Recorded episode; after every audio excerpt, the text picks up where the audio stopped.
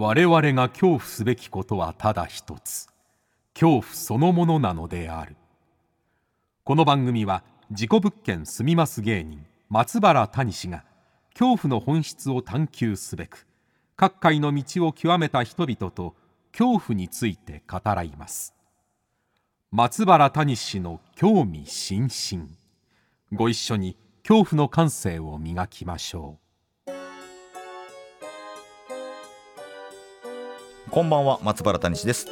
今夜の対談相手は先週に引き続きロックバンド人間椅子のギターボーカル和島真二さんです、えー先週は UFO のお話などね、えーたくさん聞きましたけれども今週は地元青森県弘前のお話からですね、まあ、本当にあのニューアルバム「色即是空」このタイトルそしてこの曲に込められた思いなどねたくさんお聞きしました、えーさらにはですね、まあ、和島さんがバンドをしながらアルバイトをしてこう苦労していた時代のお話しかもそこで、まあ、いろんな体験不思議な体験をされているという、えーこんなお話も伺いしました。番組をお聞きの方はぜひハッシュタグ興味津々興味の今日は恐怖の今日、えー興味津々で感想などを投稿してください。それではお聞きください。どうぞ。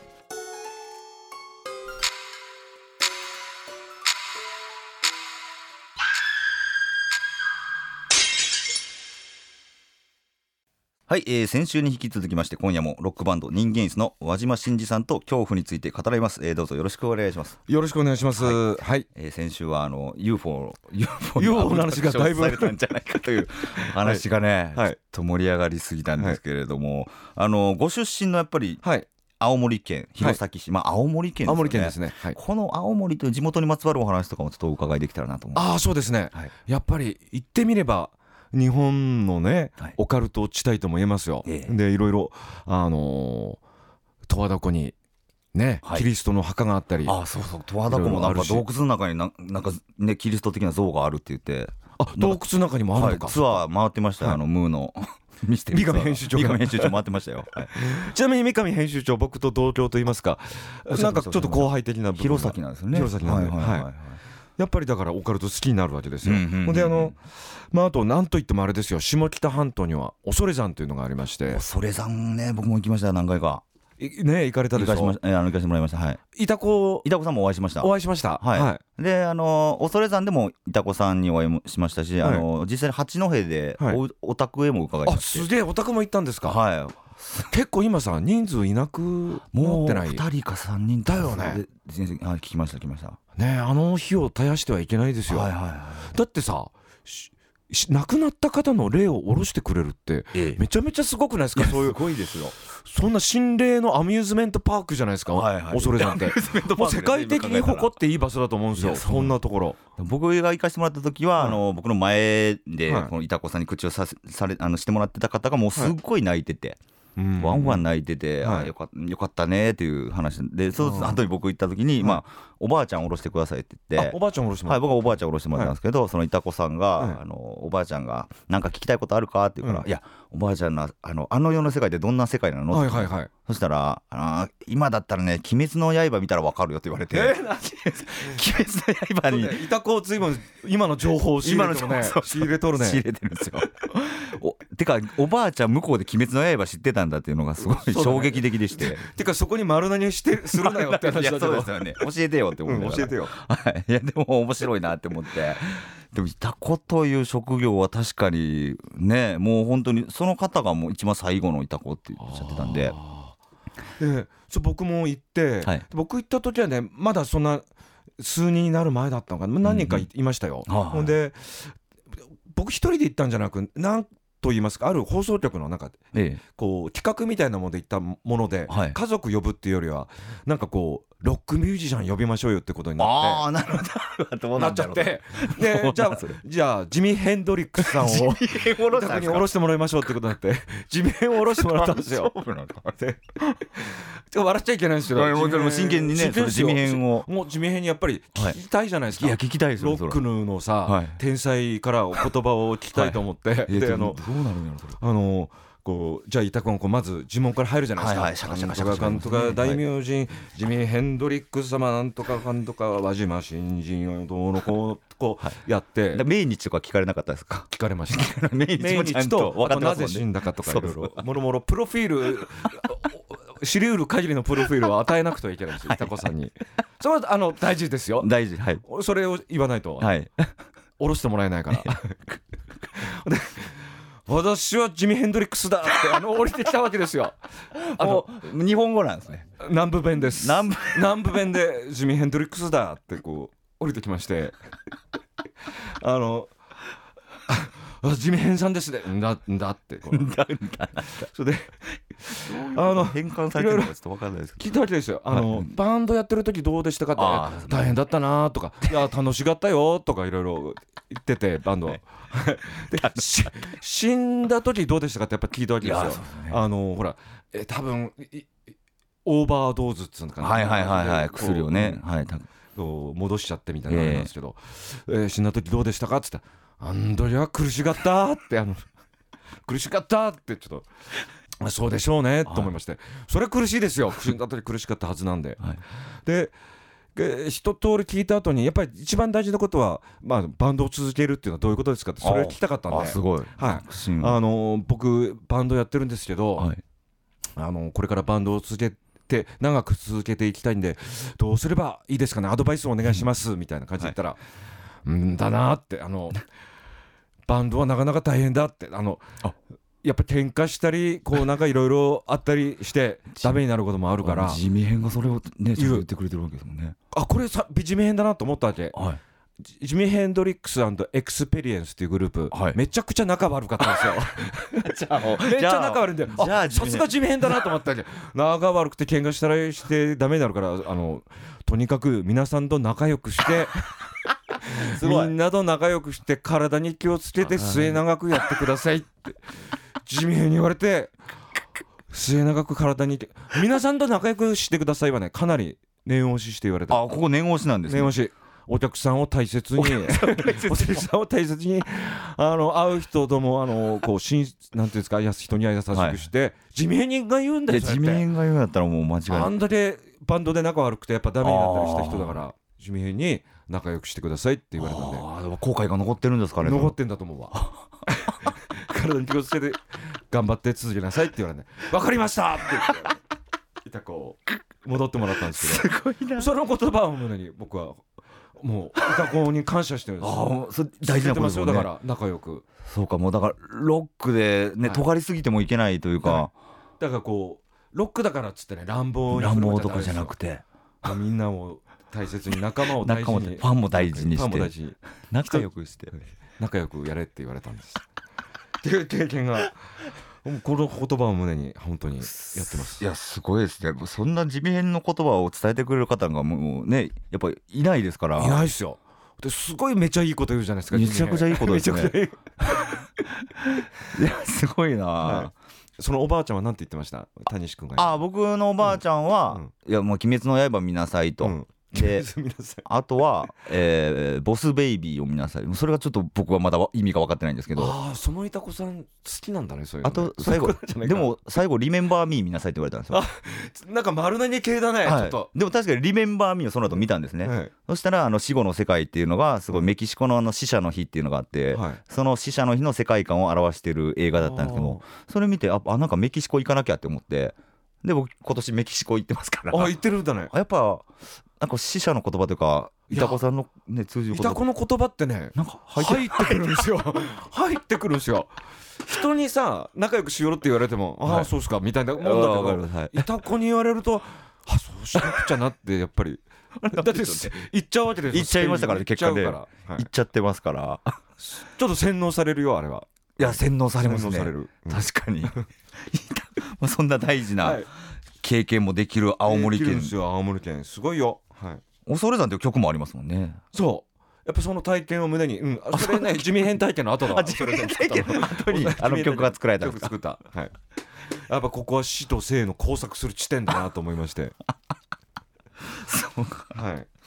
すごいなああのそれさんいいよはい。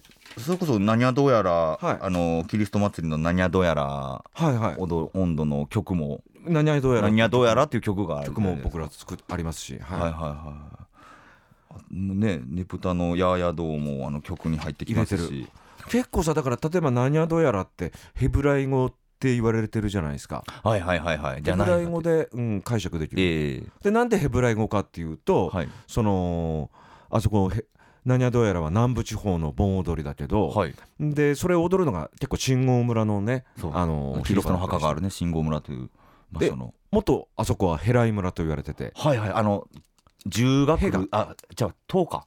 そうとつまり一戸にのあ八戸のへです。八戸の八戸。塀でで来るって書いてヘライ村で、はでキリストの墓がある。うんう、ん。で一戸二戸三戸えー四戸五戸六戸。あのはい。九戸まであるわけですよ、ええ。結局それはヘブライが来たんじゃないかってことで言われててヘブライ人が。はいはいはいはでヘライ村と。で何やどうやらっていうのはヘブライ語で解釈できるっていうこうところになるわけで。何かしらこうまあ来たんじゃないかな。ユダヤ人がね、ええ。つまり日中同祖説ともつながる場所なんですよ。はいはい。うん。でそれが、えー青森県のルーツっていう意味でも面白いなと思ってうん。取り入れたりもするわけです。はい、だから僕はあの曲だけ聞いた時何の曲なんだろうってずーっと思ってたんですけど。あそうだよね、はい。予備知識ななく聞くと。はい。信号村行った時にはこう繋がったってなって。そうなんです。はい、青森面白いとこいっぱいありますね。そうですね。あのそうそう。心霊アミューズメントありね。そういうこ古代史みたいなものともつながるじゃないですか、はいはい。縄文遺跡もあるしさ。ジョンはそうですね。だはいはい。死とかさ我々の知らない過去過去につながる場所と言えますよね。はいはいはい。うん。三内丸山三内丸山。もねうん。ありますし。なかなか青森はやっぱすごいぜひね皆さんはい行かれるといいと思いますよ。行かれて行っていただきたいなとはい、思います。さあ、えーこのニューアルバムですね「はいはい。色即是空」はい。こちらのお話もお伺いしたいんですけれども、はい。まずアルバムタイトルですよね。そうですね。はい。これ「色即是空」っていうの今までニーニエースのアルバムタイトルでありそうでなかった。ついに出たというタイトルなんですいやそうですよね。そう。あ今までなかったなって自分でも思っちゃって。あそうあすげえパッチリじゃんと思ったわけ。そうそう。満を持して感がすごい。満を持して。はい。あのーまあほら色即是空っていうのは、はいえーこのぶ形あるものには実体がない、うんこの世は空であるっていうはい。仏教の言葉なんですけど般若心経の中に般若心経に出てくる、はいね空の考え方の言葉なんですけどはい。こんだけ聞くと結構さニヒリズムっていうかさああはい。あのなんか否定的に捉えがちですけど、うんあのまあ、仏教ってほら苦しみからの下脱を目指して生まれたものなので、はい。だからやっぱりつまり色即是空っていうのはあの、えーこうなんていうの形あるもの、えーうんそういうものにあるいはこう現実世界っていうものに執着うん。あまりせずにあの煩悩にとらわれたりせずに、はい。つまりあんまり追っかけないです執着あはいはい。執着ないでからのちょっと脱却してあの黒い煙があるものからはちょっと一回脱あ却するのも必それも色即是空で。すね。はい。でそうすると安らぎが生まれるのではないかっていう多分言葉なんですよ。すごい考え方ですよね、うん。あ確かに斬新な考え方なんですよね。はい、あのーつまりくるくるそのあお釈迦様ってそういうまあ宿泊っていうのがあるっていうところからそれは結局因因果の法則だっていうことが気がついて、うん。あの安らぎをまあ離脱したっていうことなんですけど、はい。それが多分体に入れば離脱できるんでしょうけどね、はあはあこの考え方を。はあ、はあはでまああの今の世の中をこう翻ってみますと、うんちょっと昔と違うじゃないですか。我々子供の頃とはやっぱ違う。あ、できてるなと。思いません？まあ、ねまあ、具体的に言うとめちゃくちゃ今物価が上がってきてるとなるしあまあまあ生きづらくなってきてるんですよ。結構。はあ、はあはあ、でこの後どこに向かうのかちょっとわからないんですけれども、はいはいまあ、つまりいろんな例えば価値観っていうのこれがこれまで当たり前だと思ってたものが、うん。意外にあっさりこう崩れたりもはいする時ね。代なんですよ実は今。じゃあそんなんがなんかポンポン結構あるじゃないですか実は、はい。具体的に言えないですけど。具体的に言えないことがいろいろいろいろあるでしょ、はい。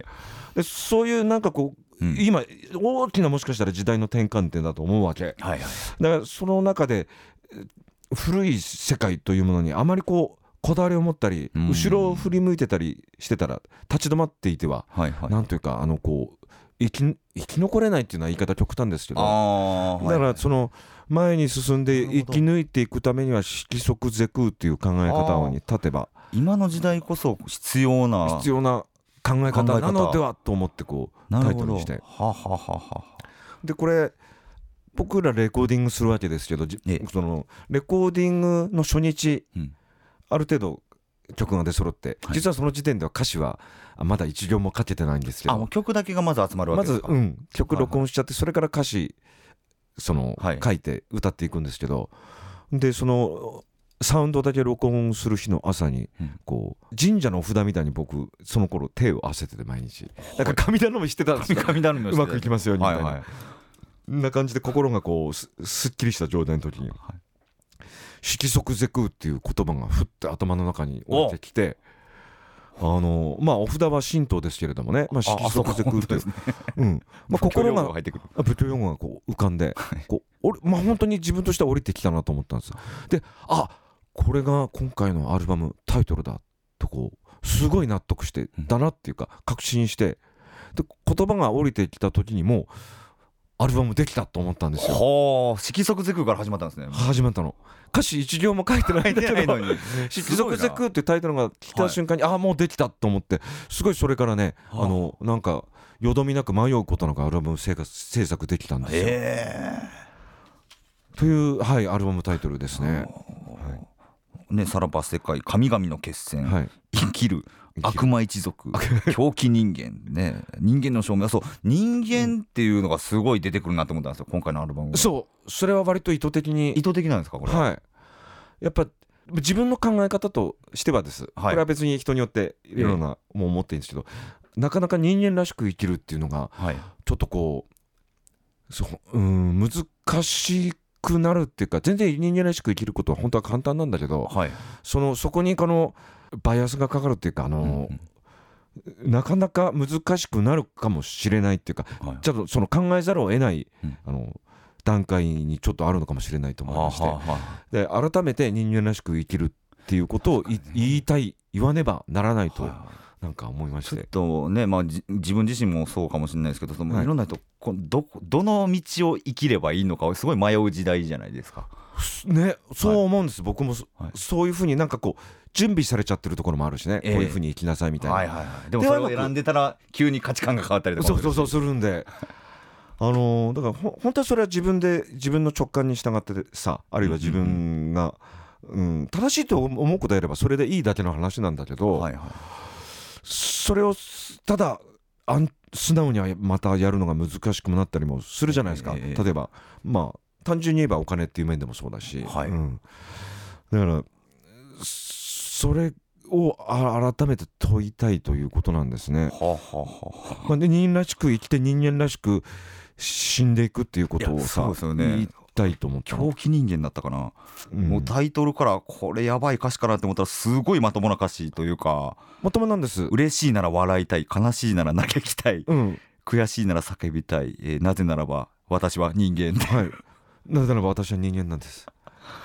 それが、うーんだ言葉選んで言わなきゃいけないんだけど、はいはいその何かしらの圧力でそういうことができないうん。タイミングとか、そういう、例えば期間とかもこう、はい。生まれたりするかもしれないですよ。はい。あ一番わかりやすい言葉で言うと例えば戦争、これは誰が考えてもえ誰も望んでないことじゃないですか、えはいはいはい。例えば戒厳令みたいな状態になったら、うん。多分そういうことができなくなるんです。あああそうか。はい。もう人間らしい感情のまま動くことができなくなるできなくななるしで狂気人間っていうのはだだから例えば自分例えば狂気にある人はさうん自分は正しいんだけど周りが全て狂気に見えるんですよ。ああはいはいはいはい。でその逆もしかりでうん。周りの人から見ればその人が狂気であってっていう。狂気いや正気神はどこだろうという言葉で締めくくられてますけど、そういう状態を描いてみたかったっていうのもあるし。でまた例えばあのスーサイド。はい。はい。スーサイド。英語で言ってみました、はいスーサイド。ありがとうございます。はい、微妙っていうかまあ明らかに増えてるんですけどはい。増えてきてるんです。はい。でこういう状態は非常にもったいない。うん、と僕は。はいはい。命せっかくの命なのにまあめもったいな,、いなっていうのと残念だなと思う。はい。でそういうスーサイドしてしまう状況にうんまあ自分自身を持ってってるのかもしれないけれども、うんうん。でそこでやっぱりその人間らしく生きるっていうのはすごい当たり前で簡単なことなんだけど、うん。それができなくなってる状態はやっぱり残念だなと思うんで、そこでも言いたいし、はいはうんまあ、生きてるだけで実はありがたいことなんじゃないかなと思うわけですよ。いはい。うん、だからべ別に貧乏だっていいしね、うんうん。うん。あのモテなくたっていいんですよ、はい。生きてるだけでありがたいんで。はい、えっとねいつのアルバムぐらいだったかな、うん。あのーそれこそ昔の人間椅子のアルバムって、はい。すごい文学作品のタイトルの曲がすごい多かったはいはい。と思うんですけどなんか、はい。い、つからかその和島さんのなんだろうリアルなあそうですね。ね割と曲が増えてきたというか、はい、それはでもあのー自分としてはそういうふうにしたかったってい。うのもありますし、僕その代表代表というか僕があこれそうだなと思う。のが「光へわっしょい」という曲なんですけど。あありがとうございます。はい。でも今、さっきお伺いしたら、はいわっしょいもヘブライ語じゃないそうかみた。いなワッショイがヘブライ語っていう説があるからこれはいいと思いまして。まあいわゆる一つの言葉言霊みたいなもんだと思うわけ。はい。ヘブライ語だし。ワッショイだけ聞くとちょっとなんかお祭りみたいで滑稽な感じするけど、これヘブライ語って聞くといいでしょなんか。あそうです。神を賛美するような言ちゃんと絡んでたんだと思って、オカル一応オカルト入れれてるんで。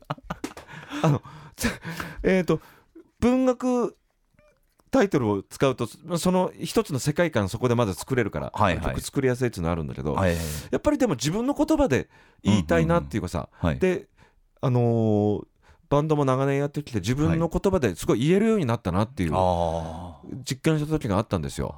それはあのーまあ40ちょっと過ぎぐらいの時に、はい。こう自分の中に一つ生まれたんですよ。なんか力みたいなものが。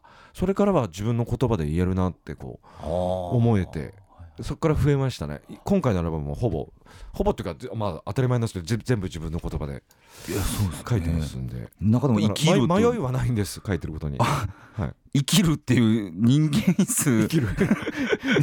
黒沢映画かみたいな。そうそこそこのコンセプトなんかなとか勘違いしちゃいそうですけれども。まさに直球ですよね「生きる」というタイトルとかは、これはねまあだから本当にスーサイドしてほしくない、あのちょっとだから SNS っていうのははい。諸刃の刃っていうの、ええ。いい面もめちゃくちゃあると思うんですよもちろん、はいはいはい。あの情報が早く伝わるし、うんうんうん。すごいあるいはこうねなんて言うんでしょう。えまあ規制がかからずにこう伝わったりもするしいい。面もあるけれども、逆にまたこの嘘の情報も伝わりやすいしあるいは誹謗中傷に使われやすい、ですよね。はいはい。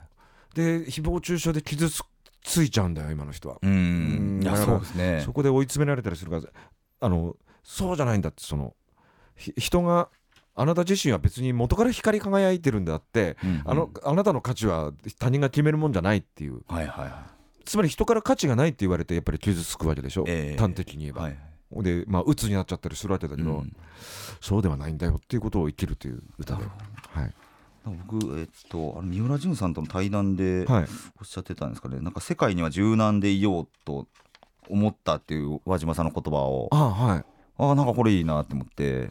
あそうですね、はいはい。つまりいろんな人の立場を認めるっていうことなんですけれども柔軟でいるっていうか、はいあのまあ自分美しく生きたいって思った時が美しく生きたいの言葉もいいですよね この、はい、そこから来てるその同じことなんですけれどもつまりあの自分というのは自分だけれどもうん他人がいなくて自分っていないんですよねある意味。はいはいはい。まさに仏教でいうとそみたいな、そこの対比が自分というものの存在を浮かび上がらせているのであって、はい。でも大事なのはやっぱ自分をまず肯定することです。うん。自分って自分を否定するとまあ本当に、はい。えー自己破壊につながっていくのであの、自分がやってることはある程度肯定的に認められればそうするとそのや視点が他人にも向かうわけですよね。はいはい。他人を否定しようがないっていうかはい他人は結構自分をまた映す鏡でもあるのよ。相手に例えば腹が立つって大体自分の嫌な面をさ、そう。あの誇張してる部分で嫌、はい。腹立ったりするの他人に対してあのこいつのこういうところ嫌だなっていうのをさじ結構自分もあったりするんだよ。自分の嫌な部分をこうやってたりするあのそれこそあの和島さんの、はい。えー反反自伝のようなあの屈折君って本君はい。の冒頭部分といいますか、ええ。あのそれ中学生時代に和島さんがいじめにあってたと、はい。ででこれは何なんだろうっていうのをずっと考えた時に、あいじめいじめっ子のそのやってくる言葉っていうのは、じ合わせ鏡ではい。自分がそれを言われたくないからこう言ってるんだっていうことに気づいたっていうう。ん。くだりを。がすごいああなるほどなと思ったんですけど。まあ、これはあの結構本当の本当のことなんで大丈夫なんですけど言って、はい。あのその結局人をつい危害を加えてしまういじめる方、うんやっぱりなんかうん弱い部分持ってるんですよ。うんうん。何かしらその人にとって弱い部分がやっぱりあるんでえ自分でそれを認めるのがやっぱ怖かったりするんで他人への攻撃にうん。つながるのだなって。例えばこうその子のバックボーンとか子供のでもうん。バックボーン分かるじゃないですか、はい。相手の。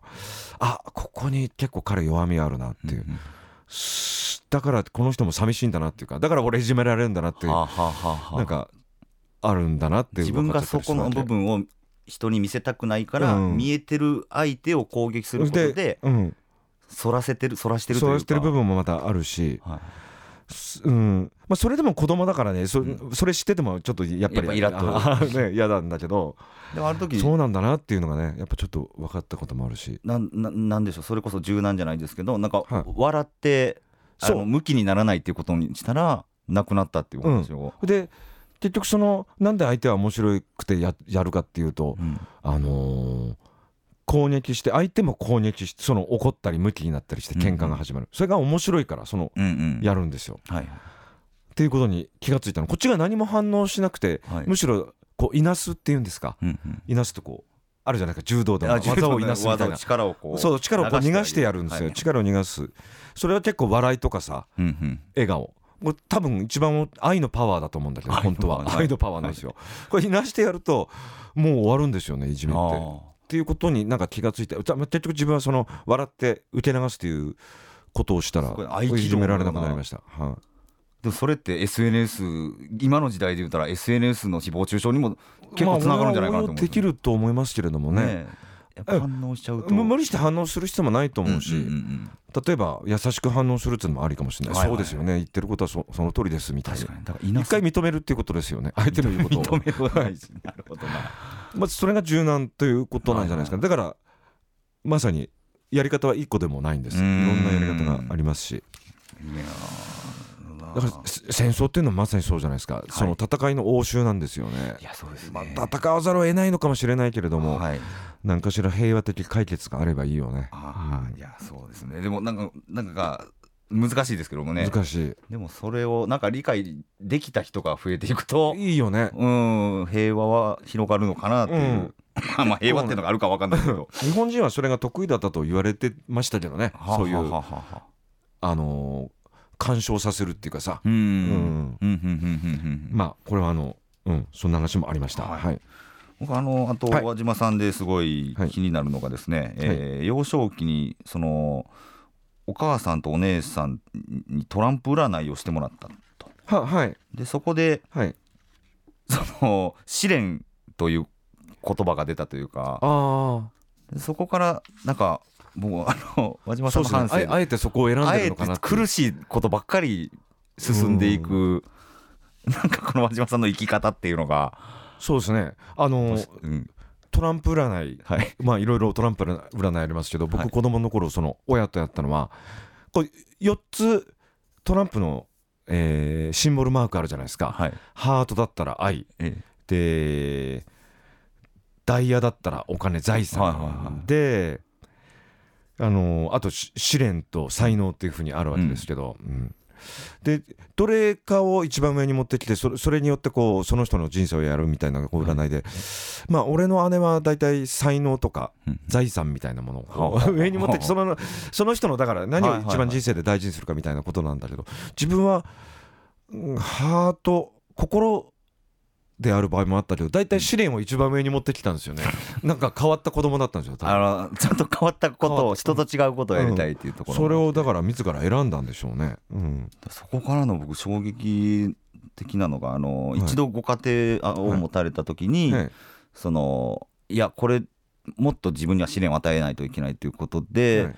まああの独り身になられてでそこから安いアパートに住んでて。あそうですねとにかくそのまあその頃からオカルト本集め出した頃ですけど。ああそうまた 階段本集めてたんですけど、まあ一度結婚したんですけれども、はい、でその頃千葉県に住んでましたけれども、うん2年間でまああのななんかね、まあ、結局自分は試練を選ぶと言った割には結構怠け者だったり、あの結構その頃は奥さんの収入で食ってたような部分もあって、はいこれは良くないなって働けばいいんだけどうんうんななんか自堕落だったんですよ。それで結局もう一回一人にならないとダメれだなと思っちゃって。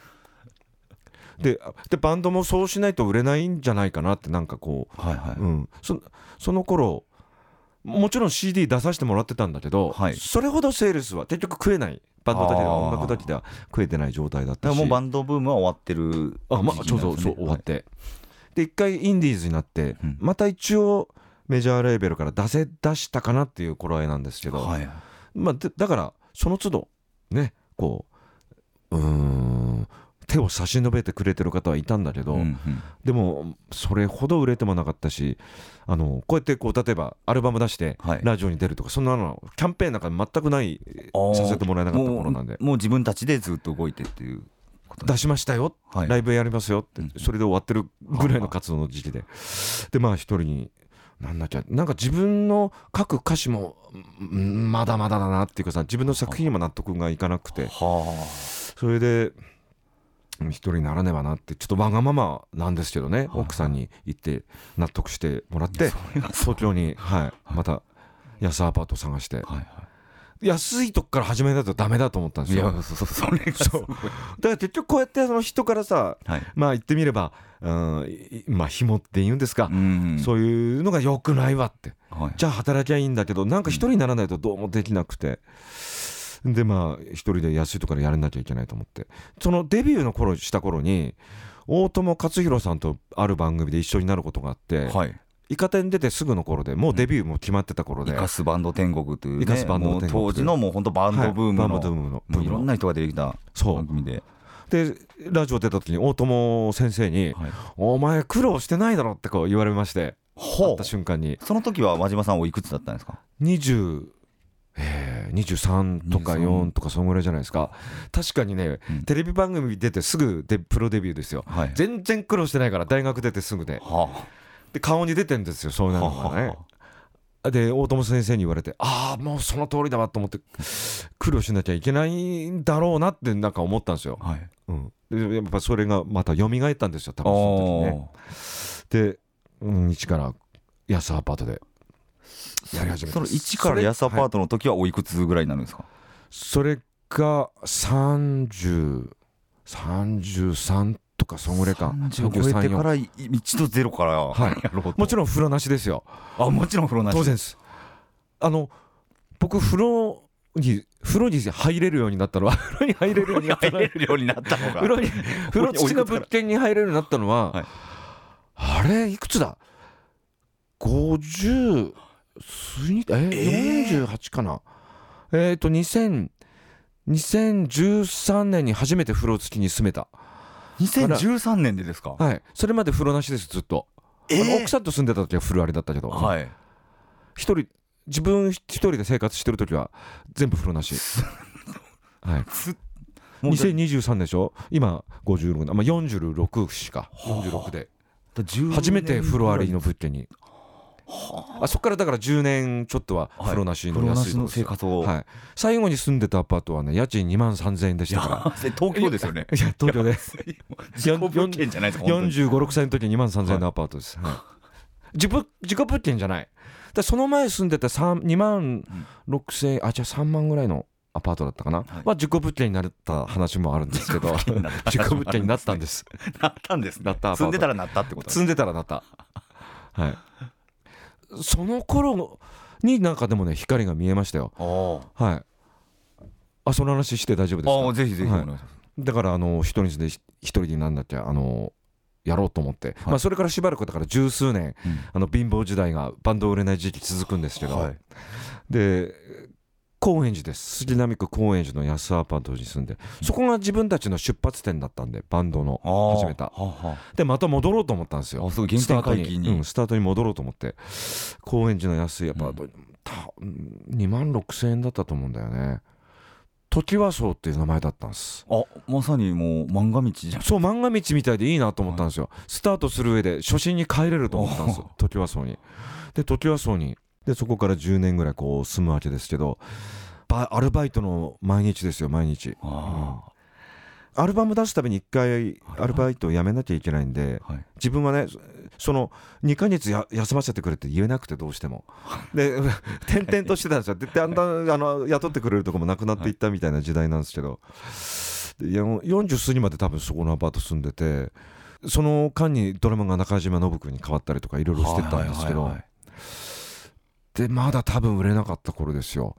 あのーツアーから帰ってきてツアーに出る前からねなんか部屋臭かったんですよね。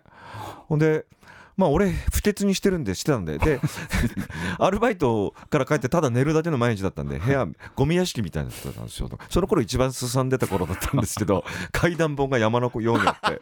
そその時期に階段ポイントでそそ一番すさんだところで。ででまあぼちぼち脱却するかなっていうぐらいの時だったんですよ、はいはい。で部屋がもうゴミで地層みたいになっててもううん。人当然彼女なんかできないですよ。そんな振られてばっかりの頃で。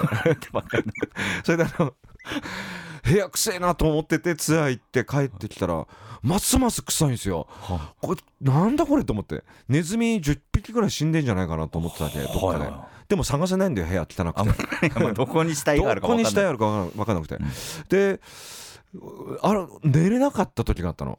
あまりになんか動物が死んだ腐った匂いで寝れ寝れなくて。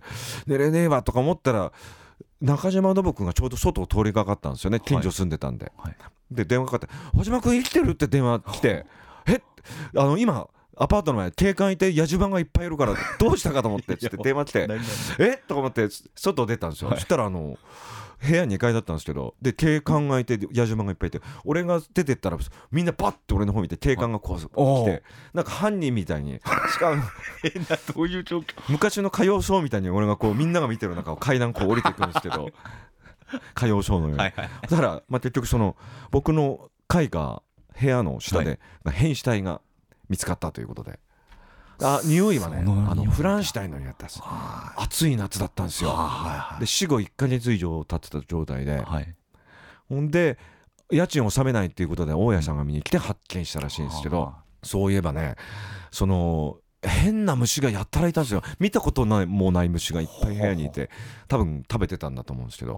ああそういうことか。で死体が見つかったっていうことで何か変わったことありませんですかっていうことで事情聴取されて。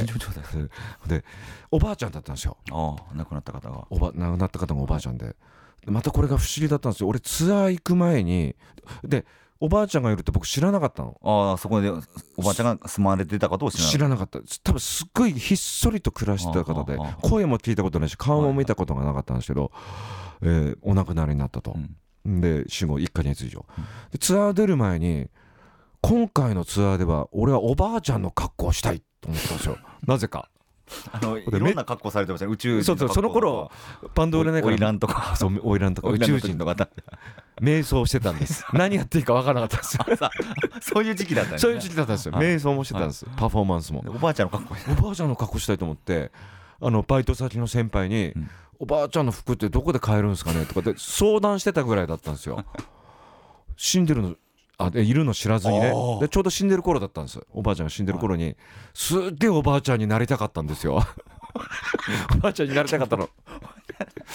なんか訴えかけてたのかな今にして思うと。それでまあおばあちゃん亡くなったりですけどでまあその日はねもう怖くてやっぱ怖いんだよ。あ怖いん下に死体がいるっていう状態は。うん。怖いと思って。これは寝れんと思って。うん。でもなんだろう。そそれこそ彼女とかいないから、はい。その泊まらせてって行くとこもなく、はい。まあ、うん友達ん家にね行くのちょっとあれだったんでとにかく酔って寝なきゃダメだと思って一人で居酒屋に行ったら、はい。もうテーブルで話してんすよ。あ女の子とかが。はい「今日高円寺で死体出たんだってよ」って「えー、どこどこ?」とかで言ってんの「おいそれ俺んち」ってすげえ言いたかったんだけどまあそれやめまして。言いたかったんだけど。でもやっぱそこからもやっぱ思いましたよ。人の生き死にっていうのかな。そのどんなに目立たない人でも、うん。顔が知らない人でもものすごい最後にこの強烈なさ生の証っていうの、まあ単純に言えばアピールっていうかさ、はいはいはいはいはい。生きていたことのひ表現をするんだよやっぱ。ものすごい匂いで。僕ひげ生えてるじゃないですか。ひげ生えてるんですよ、はい。3ヶ月ぐらい、まあ、刺繍っていうんですよ。あれが俗に言う刺繍なんですけど、はいはい。もうもちろん谷君書いたことはあるあの毎日刺繍が出るトイレのあの物件に1年住んでましたけどはい。あれって刺繍としか言いようがない香りでしょ？ね。人間の死んだ香り、えあの人が死んだ香りね、えはい。ああ刺繍としか言いようがない匂いがあるんだけど3ヶ月間さ取れなくてなんか家からここに。ずーっとおばあちゃんの刺繍の匂いを俺か嗅いでて。で多分脳に刻み込まれちゃうんだと思うんだよ多分。分ずーっと匂い感じてましたね。でああやって死んでいくすごい考えたんだよその頃。人がが死ぬっていうのはどういうことなんだろうって、はい。それはぽっくり死ぬんだけど、ただまあ普通に言っても後片片付けも大変なんだよ。人が死ぬって大変なことなんだなっていうのも思ったし絶対何かしら死んだっていうこの残すんだよ人はうん。だからうん粗末にしてはいけないっていうかさ、はい。人の命は重いええ。重いんだよね、とにかく。っていうことも思ったし。確かに事故物件はまさにそうですね。事故人が亡くなっ物件で、た後の場所なので、ねやっぱ何何かしらの痕跡なのか、はまあ住んでて自分も何か変化がありますしなんか私ここで死んだんだよってなんか残していくようね、ん。でその後その部屋リフォームしたんだけどでもね3ヶ月いなかったね。だいたい一月経たずにいなくなるんですよ人。あ住んだ人が住んだ人いながらすぐ出てってことですか？うんやっぱいいつかなかった。なんか起こったんだと思うんだけど、はでずっといつかなくて、ええ。そのうち歯が抜けたように誰も住まなくなっちゃってそのアパーあトー。最後俺しか住んでなかったんですよ。あそのアパート全体アパート全体。最後俺がアパートの主になっちゃって。で取り壊しになって自分は出るっていうことになったんですけどじ最後一人になったもんで。でその頃になんかやっぱりいろいろこううん。おばあちゃんが死ぬっていうのも一つのきっかけではい、う自分の中で何か変わりだしたんだよねでやっぱり階段本からも黒いオーラが見えるしそれもやっぱちょっと勝負して。でもなんか次のステージにうん行くタイミングだったんですよね。で自分その頃すごい悩んでたんで、うん。あのね稼いでも稼いでもアルバイト生活のみだし、はい。でも何かしらやっぱ人としてちゃんと生きるっていうことがはただ当たり前に生きるっていうことなんだけどはい。それはごく簡単なことででもそれが一番大事なことだっていうかさはい簡単すぎてこれが気づかないんだなっていうかね。で生きるっていう簡単なことに気がつけば悪人になりようがないんだなっていうこともなんか自分なりに分かったんだよね。結局ちゃんと生きるためには人自分を大事にしなきゃいけないし、はい。人も大事にしないとちゃんと生きられないんだよね。はあはうん。それが美しく生きたいっていうああそこう一つの言葉でバッて自分の中にさ、こう。がっていくんだ、うん、誠実に生きるとかさ、はい。だからそういう概念みたいなものが急に自分の中に生まれた時があって。それからなんか運がちょっと向き出したみたいなのがあ。るんですよ。人のおばあちゃんの死をまあ一つのきっかけともなりましたよ。はあ。確かにその事故物件に住んでいる方がはい。すごい売れて,、あ売れていく事故物件とかがあったりとか、ああするんですかお金がやっぱ貯まる事故物件とかあったりとか、ね、こうなんか人のエネルギー亡くなった方のエネルギーがプラスに転化され転ずるっていう感じた時にはそうなるっていう、ああやっぱあるのね。なのかもしれないですし。でも和島さんあのいろんな結構やっぱ天気なタイミングというか、はい。で不思議な体験不思議な体験もあるし。ね。あの、おお弁当屋さんのなんかはいお弁当屋も、えー結構何年もバイトしたんですけどはい。何でしたっけ？そのまま車を出していったら。ああれの話ね、うん。はい。弁当屋で結構バイトをしてたんですけど、はい。あのめ毎朝こう軽トラックでこう会社に配達するんですよ。うんうん。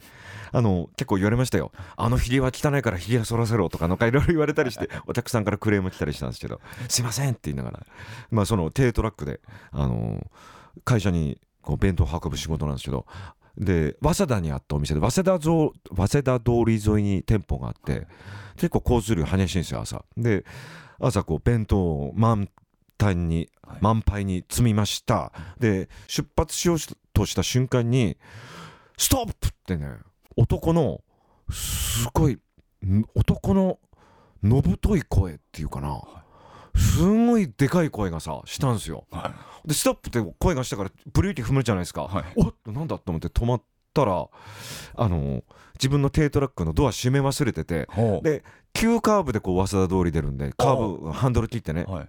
急ハンドルで出るんでおそらくね確実に弁当をね 早稲田通り沿いにぶちまけてたんですよ。ブワ ーってなってたんですよで大渋滞になって大多大な損失を出して危ないところだったんですよで誰か見てストップって言ったんだなと思ってあの弁当を作ってる会社の方をこう振り向くんですけど誰も俺の方なんか見てないんですよ。忙しいから誰も俺の方なんか見てないの。これ誰だろうなと思って。でふっとこう思うとやっぱなんかね天っていうかね 上の方から声した天から声したんだよね。でなんか父親の声でもまあ仮に幽霊だとしてもよ、ええ。知らない人の声だったんだよね、はい。知らない人の声でうーんまあイメージとしてはなんかこう神様みたいなお年寄りあるいるじゃないですか、はい。白い服着た。まあそうでもとにかく結構年いってる感じの手もあるしでもものすごいね力強いはい。太い声だったんですよ。大きい声がして。でちょっとこうね早稲田通りで あの命拾いっていうかはい。弁当をぶちまけなくて済んだなって大損害だからめちゃめちゃ迷惑だったと思うよ。多分交通 そこであの片付けてたらあのストップするんで交通が。とかあったしその頃はね他にもねあの急に弁当を配達し終わってこうぼーっとしながらこう眠くなりながらこうね午後車運転してたらなんか「日本には日本」って言葉言葉が頭の中に浮かぶんだ時あって、はい。日本には日本これなんなんだっけ？日本には日本って、はと思って肩あの頭に浮かんだんで。であこれそういえば時時の鳥鳥の？鳥の時はいはい。時のあの学術用語だなと思ったわけですよ、日本には日本。あ時のそういえばあのあのねそういう学者言葉だったわとか思って、あそういえばあの日本最後の時なんか1話か2話だったけどどうしてんのかなとかなんか思って、はいはい。思ってたわけで次の日だったか次の次の日だったか、えーなんかニュース聞いてたんだったか新聞見てたんだったらあの日本最後の時が死にましたとかっていうニュースやっててあれ？とか思って何だったんだろうと思って。多分その僕言葉が来た時は死んでなかったはずなんですよ。別にラジオ聞いてたわけでもなく。か。その後にニュースがその後にねあの死にましたっていうニュースその日にち経ってから次の日か、はい。次の日かに聞いたんで、んなんかね不思議だなと思ったわけ。であーなんか命っていうのはあのー潜在意識っていうかなんかこうアカシックレコードでもないですけど、はいはいはい。なんか知らないところで我々の見えないところですっげえ全部つながってんじゃないかなって思いましたね。思った経験があります。あの鳥と意識がつながった時時が輪島さんにあの虫の知らせを飛ばしたわけですよね。うんうん。あのなんか最後は急におばあちゃんだったみたいね時。あ時がもうおばあちゃんだうんこれもおばあちゃんなんですけど。おばあちゃんに好かれますね好か れますね。おばあちゃんだったらしくてずっと動かなかったらしいんですけど、はい。急に最後にあの多分死に場所を求めたのかもしれないんですけど、うん。急にバーって飛んであのそういう飼育センターのガラスに激突してはあ。激激突死なんですよ最後。ええ。ぶつかって死んだんですよ最後。急に急に。だ多分動物って最後に力を振り絞って死に場所を探すはずなんですよ、はいはいはええ、おそらく。目に見えないところで多分なくなろうってする本能あると思うんだけど。そのすごいエネルギーがエネルギーが多分その瞬間になんだったらこう火の鳥みたいにブワーってエネルギーが出るんですよ。そこに。そのエネルギーがブワッてちょっと俺がこうつながって輪島さんがそれをキャッチしちゃったキャッチしたのかもしれないですいやいやだから生きるなんですよ生きる大事なんですよ生きるは大事生きるって大事なんですよそしてあのこう生き物として死を全うするんですよ、そうかいやこれもう本当壮大なテーマの話になります。そうですね。テーマはでかいんですけど。じゃあすみません。じゃあ最後の質問になります。はい。えーズバリ輪島さんにとって一番怖いもの。あはい。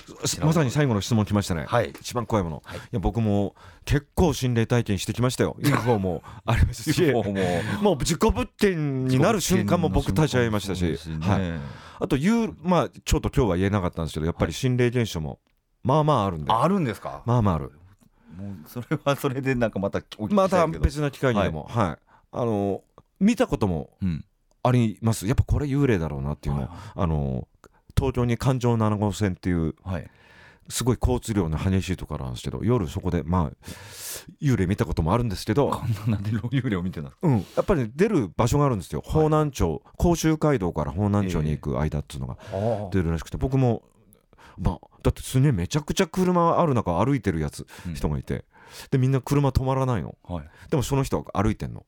だから昭和の格好で、え？まあ、あこれだまあ幽霊だなと思うんですよ、はい、幽霊ですね。でそういうの見たことがあるんですけど、はい。そんな僕でもすげえ一番怖いことはさおあの松原谷志君に会うのがちょっと僕は怖かったんです。よえ？ー、なんでなんでなんでなんでですか？あの茶屋町階段のファンなんですよ 茶屋町階段のファンで。のもう見てるんですか？結構多分俺まあ見てると思います。ええ。それであの北野誠さんとのこう、はい。町長発信のやり取りとかも聞いてて 北野誠さんが電話かけたや話があるじゃないですか。あはいあります。谷志君があのあの漫画喫茶ー漫画喫茶いていたら電話かけたらなんかやたらうるさくてカラオケボックスかなっつって、あそうですそうです。女なんかで女の人がいると。はい「谷志君何なの?」って後ろでこういる。めちゃくちゃ聞いてくれてます。あの踏切の音がして最後にはいギャーってやつ、そうです。あれめっちゃ怖い話だなと思って、であと三木大雲先生もお正も言ってましたけどなんかはい。後ろにいらっしゃるみたいな、はいで俺なんかもらうんじゃないかなと思って。谷志君があの人間数を応援してくれてるのは僕 結構前から知ってた知ってたんですあけどはいはいただ谷志君が売れてはい。そのたおそらくそのね幽霊あのそういうののそういう存在が。はい。こうもんじゃじこの協力してくれたのってすごいいいことだと思いますよ。もちろん。んただあのなんかいるんだろうなと思うとすげえ怖くてですね。会うのが。会うのがちょっと怖いなと思うのが。これマジで。マジやマジで。あの先日田中俊明年俊之君とはい。かあの去るイベントであってええ。あの谷志君ファンですよみたいなこと言ってあ、はい。知ってるよってあの暴れたらどうですか？って言われたんだけど、はい。い、やちょっと俺会うのマジで怖いんだよねっいやいてやいやいや。田中君にも言ってますんで。田中さんの方がやばいでしょ まあ自分でかと思ってました。あの今日はねあのちゃんと呉服を持ってきてたんですよ。五分あのお守りですか？はい。あのあそれよく見る大原三千院のあの、はいはいはい。角大師のええ呉服、これよく見るやつだ。ええ。あの一応なんかあったら 怖いなと思ったんで。いやそれだけ体験されてたら大丈夫ですよ。大丈夫ですよね。はい、まずまず UFO, UFO に入られてるわけそうですから。はい。まあ、あのもし何か映ったらそのいろんなあるうちの一つだとしてまた取り込んでいただければ、い、これを機にますますじゃあ僕もあのはい。やそうだ。急に事故物件の歌詞とか書き出したらもう完全に完全にあちょっともらっちゃったみたいなことになるとはい思うんですって一つのあのさらなるステップとさせていただきますよ。あありがはいとうございます、まさかの僕ということで。いやちょっとビビってました。あそうだはい。和島さんでもそうなんですね。はいということで和島さん、はい。え2週にわたりたっぷりお話いただきましたけれども。あー楽しく話をさせていただきました。えぜひもっと何か機会あればこの茶屋町会談にもなんかね。いやいやいや僕は怪談師ではないので 皆さんの聞いてる。まあでもなんかしゃしゃべればしゃべればしますけどもね。はい。はいいやでもこういったまあ会談に関係する何かイベントや番組とかでもまた出ていただければと思いますはいこちらこそ呼んでいただければと思います。よろしくお願いします、ということで、えー、和島さん、和島真二さんに2週にわたりお越しいただきました、どうもありがとうございましたありがとうございました。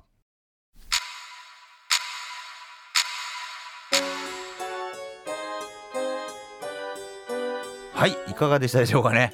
めちゃくちゃいろんなお話を聞きましたけれどまだまだありますね和島さんのお話は。はい。えーこれね YouTube ポッドキャスト版だとあのたっぷりなお話を聞くことできると思いますのでねそちらはもうラジオ放送では泣く泣くカットしましたんで、えーぜひとも完全版の方も聞いていただけたらなと思います。さあ来週は一体どんなゲストが登場するのかお楽しみに。皆さんは恐怖の感性を磨いてお待ちください。